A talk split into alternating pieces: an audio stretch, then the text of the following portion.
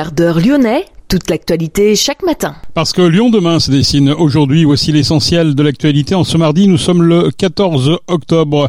Le trafic de drogue au Tonkin, la préfète déléguée à la sécurité, a participé à deux opérations de police dimanche soir et hier après-midi dans ce quartier Villeurbanais.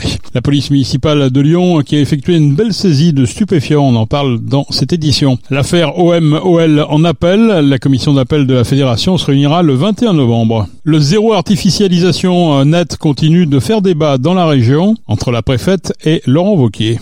Et puis des vêtements chics et écologiques, ce n'est pas antinomique. En tout cas, un entrepreneur de la région y croit dur comme fer. Il s'appelle Guillaume Rocorbet et il a créé sa propre marque signée Clovis. Il produit des vêtements à base de coton et le tout fabriqué en France. Rencontre avec Guillaume Rocorbet à la fin de ce quart d'heure lyonnais. Lyon demain, le quart d'heure lyonnais, toute l'actualité chaque matin. Gérald de Bouchon. Bonjour à toutes, bonjour à tous. La préfète déléguée à la sécurité, Juliette Bossard-Trigna, a participé à deux opérations de police dimanche soir et lundi après-midi dans le quartier du Tonkin. Un quartier marqué par des tirs d'armes à feu les 5, 8 et 9 novembre. Ces fusillades ont fait un blessé grave. Les habitants réunis dans un collectif seront reçus ce soir en préfecture. En filigrane, bien sûr, le trafic de drogue. Des riverains sont allés le week-end dernier jusqu'à déployer une banderole autour d'un lieu de deal pour déloger les trafiquants. Une lettre ouverte a été envoyée à l'intention de Gérald Darmanin les forces de l'ordre assurent une présence en continu sur le quartier pour le pacifier, déstabiliser le trafic et ramener la paix, a expliqué la préfète déléguée à la sécurité lors de sa visite hier. Elle dénombre huit interpellations en une semaine, dont trois dimanche soir. Un suspect arrêté dimanche était en possession de plusieurs pochons de cocaïne et d'un point américain. Un autre a été arrêté dans la nuit de dimanche à lundi, place Charles Hernuche. Il avait menacé un passant avec une arme de poing. Jeudi dernier, trois suspects avaient été arrêtés pour trafic de stupéfiants et recel d'un scooter volé. Les forces de l'ordre resteront présentes autant de temps que nécessaire jusqu'au retour au calme, a précisé la préfète. Une demi-CRS sécurise le secteur depuis quelques jours. Les dealers ne sont pas les seuls visés, les clients aussi, avec des amendes forfaitaires délictuelles qui permettent de leur faire prendre conscience qu'ils sont responsables de ce qui se passe ici, a détaillé la préfète. La police municipale de Lyon a effectué une belle saisie de stupéfiants, près d'un kilo de drogue saisie dans le secteur de la rue Georges Gouy à Gerland, 900 grammes de résine de cannabis, 65 grammes d'herbe et 17 grammes de cocaïne à la Cité Jardin, un point de deal connu des forces de l'ordre depuis plusieurs années. Aucune arrestation, en revanche, n'a eu lieu. Des dizaines de membres de l'extrême droite s'en sont pris samedi soir sur les participants à une conférence sur la Palestine. Alors que l'enquête se poursuit, plusieurs individus n'ont pas hésité hier soir à aller défier l'extrême droite dans ces bastions du Vieux-Lyon, à savoir la Traboule et la Gaugée. Ils ont scandé des slogans antifascistes. Les forces de police les ont empêchés d'aller au contact. Lyon demain, un site internet, du son, de l'image, un média complet pour les Lyonnais qui font avancer la ville. La commission d'appel de la Fédération française de football se réunira le 21 novembre dans une semaine pour examiner, comme demandé par l'Olympique lyonnais, le dossier de l'attaque du bus des Lyonnais à Marseille le 29 octobre dernier. Ces graves incidents, au cours desquels Fabio Grosso et son adjoint avaient été blessés, n'ont pas donné lieu à sanction. La commission de discipline de la Ligue de football professionnel s'était déclarée incompétente. Le zéro artificialisation net continue de faire débat dans la région. Ce dispositif, instauré par la loi climat et résilience, prévoit de diviser par deux la bétonisation des sols d'ici 2030 avant de la stopper complètement en 2050. Le président de la région, Laurent Wauquiez, avait créé la polémique en annonçant sa volonté de se soustraire aux ZAN. Il a enfoncé le clou en écrivant aux élus du territoire la semaine dernière. Il dénonce cette loi folle qui, selon lui, confisque les prérogatives essentielles du maire et empêchera les territoires ruraux d'accueillir de nouvelles populations ou de nouvelles activités. La préfète Fabienne Bussiot a aussi écrit aux édiles pour les inciter à ne surtout pas suivre Laurent Wauquiez. La représentante de l'État rappelle le contexte qui a mené au zéro artificialisation nette. La France a plus artificialisé en 50 ans que durant les 500 années qui ont précédé. En Auvergne-Rhône-Alpes, plus de 30 000 hectares d'espaces naturels, agricoles et forestiers ont été consommés entre 2011 et 2021. En Auvergne-Rhône-Alpes, plus de 30 000 hectares d'espaces naturels naturels, agricoles et forestiers ont été consommés entre 2011 et 2021.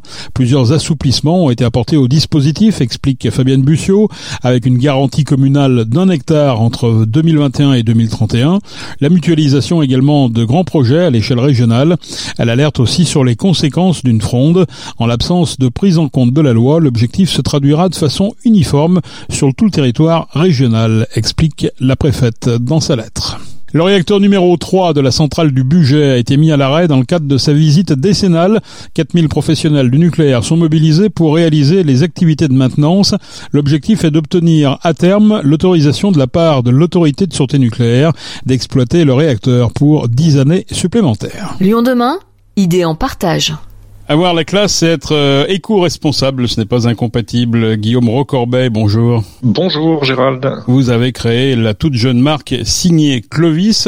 Euh, c'est quoi exactement Signé Clovis?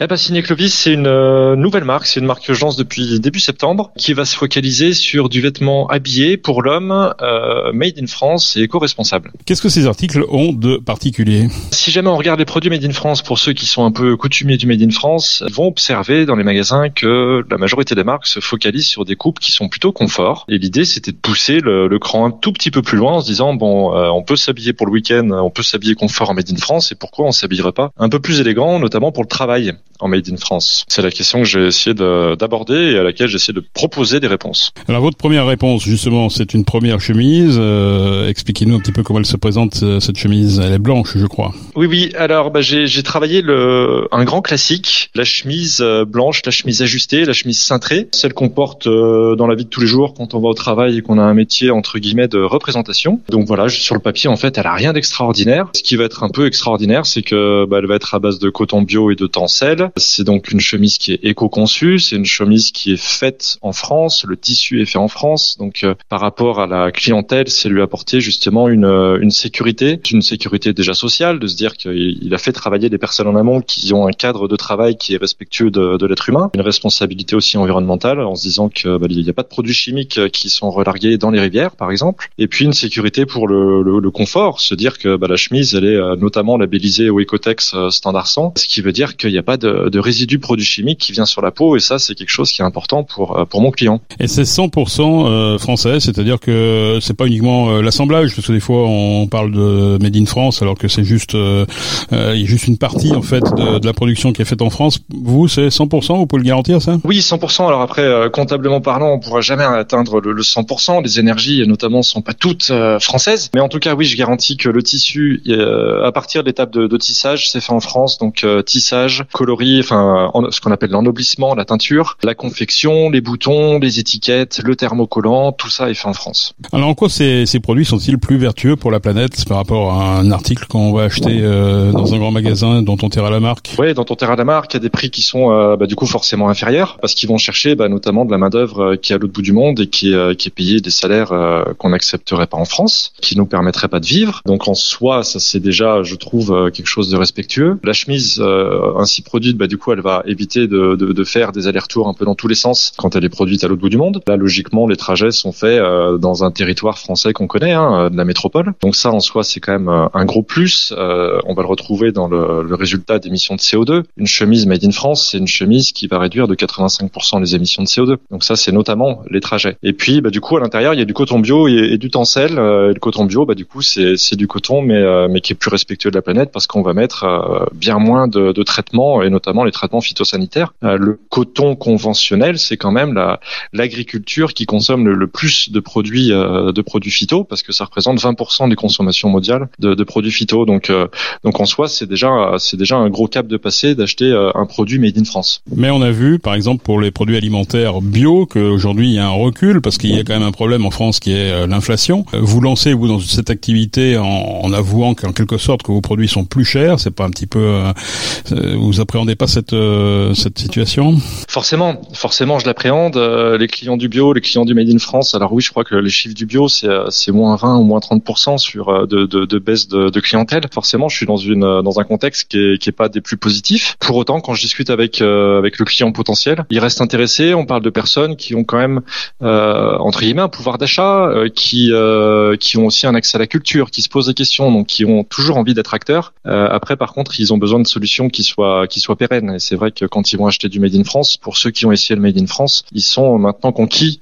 Euh, acheter un jean, acheter une chemise Made in France, c'est acheter un produit qui va durer plus longtemps. Donc économiquement parlant, pour euh, pour celui qui va gérer son portefeuille, logiquement le coût d'usage, on achète plus cher un produit, mais au coût d'usage, c'est quand même inférieur. Sur le long terme, ça va se, se sentir. Comment euh, vous voyez évoluer votre gamme? Parce que là, vous avez vous en êtes à votre première chemise, d'accord? Vous voulez aboutir à, quoi exactement À la fois tous les articles ou on reste sur des, des quelques éléments Vu qu'on est en démarrage euh, et qu'on démarre en précommande hein, notamment, donc les choses vont se faire petit à petit. L'idée c'est déjà de créer une dynamique actuellement. Hein. C'est de, voir si jamais le, produit répond à un besoin du marché. Euh, et ça c'est la question que de toute façon je, cherche, euh, je cherche à trouver une réponse. Beaucoup de monde dit que, dit que le projet est positif, mais maintenant j'attends, j'attends les, réalités, l'acte d'achat, hein, ce qu'on appelle. Est-ce qu'on transforme le, le, souhait en, en réel, en réelle action? Derrière, l'idée c'est de développer de nouveaux produits et à terme, si vraiment je dois être audacieux, oui, pour moi, la marque Ciné Clovis doit, être vue par le client comme étant une marque qui propose l'ensemble, un ensemble, le, vestiaire complet euh, de produits habillés pour aller au travail. Donc, euh, donc il y aura du pantalon, il y aura, des produits euh, type simplement des t-shirts colvés, des, polos, des pulls, des chaussettes aussi, parce que les hommes aiment bien aussi des fois se faire plaisir avec des chaussettes. Quand on a de, jolies chaussures en cuir, bah, des, des belles chaussettes colorées avec, ça peut paraître étrange, mais c'est quand même des artifices qu'on achète pour se mettre en valeur. Donc ouais, ouais, proposer différentes choses. Une, un exemple de prix, par exemple, pour la chemise? Alors un exemple de prix. Euh, le prix final définitif, c'est 159 euros euh, à partir du moment où j'aurai du stock. Ce sera aussi le prix qu'on pourra trouver en magasin, parce que l'objectif ce sera que le client puisse essayer. Et euh, on parle d'une chemise, on a, on a besoin que la chemise fitte bien sur notre corps, on a besoin d'être confort à l'intérieur. Et pendant la période de précommande, vu que le client achète et qu'il va devoir attendre, du coup je fais 15% de réduction et du coup elle est à 135 euros pendant cette période-là. Ce qui reste quand même des prix relativement abordables si on considère la longévité ensuite de l'article. Oui, tout à fait. Et puis c'est une gamme de prix euh, qu'on retrouve sur euh, sur des marques. Euh, mettre 150 euros dans une chemise, euh, il y a plus d'un client qui, qui le fait euh, et qui va chercher notamment, alors soit la marque, soit sinon de la qualité. Donc c'est des prix en effet qui sont relativement logiques pour avoir un produit de qualité qui va durer. Alors dans l'attente que la marque soit totalement développée, où est-ce qu'on trouve vos beaux habits pour l'instant? Eh ben pour l'instant c'est 100% en ligne sur le site internet www.signé et e-clovis.fr ou sinon on tape dans le n'importe quel moteur de recherche, on tape Ciné Clovis et on tombe sur le site. Tout se passe sur le site, le paiement est sécurisé, euh, on fait la précommande, c'est enregistré, la production sera au mois de novembre et le produit sera livré au mois de décembre, logiquement euh, avant Noël. Merci Guillaume Corbet, euh, qui est vous êtes donc fondateur de la toute jeune marque signée Clovis. Merci beaucoup. Merci pour cet échange. C'est la fin de ce quart d'heure lyonnais. Merci de l'avoir suivi. On se retrouve naturellement demain pour une prochaine édition. Je vous souhaite de passer une excellente journée à l'écoute de nos programmes.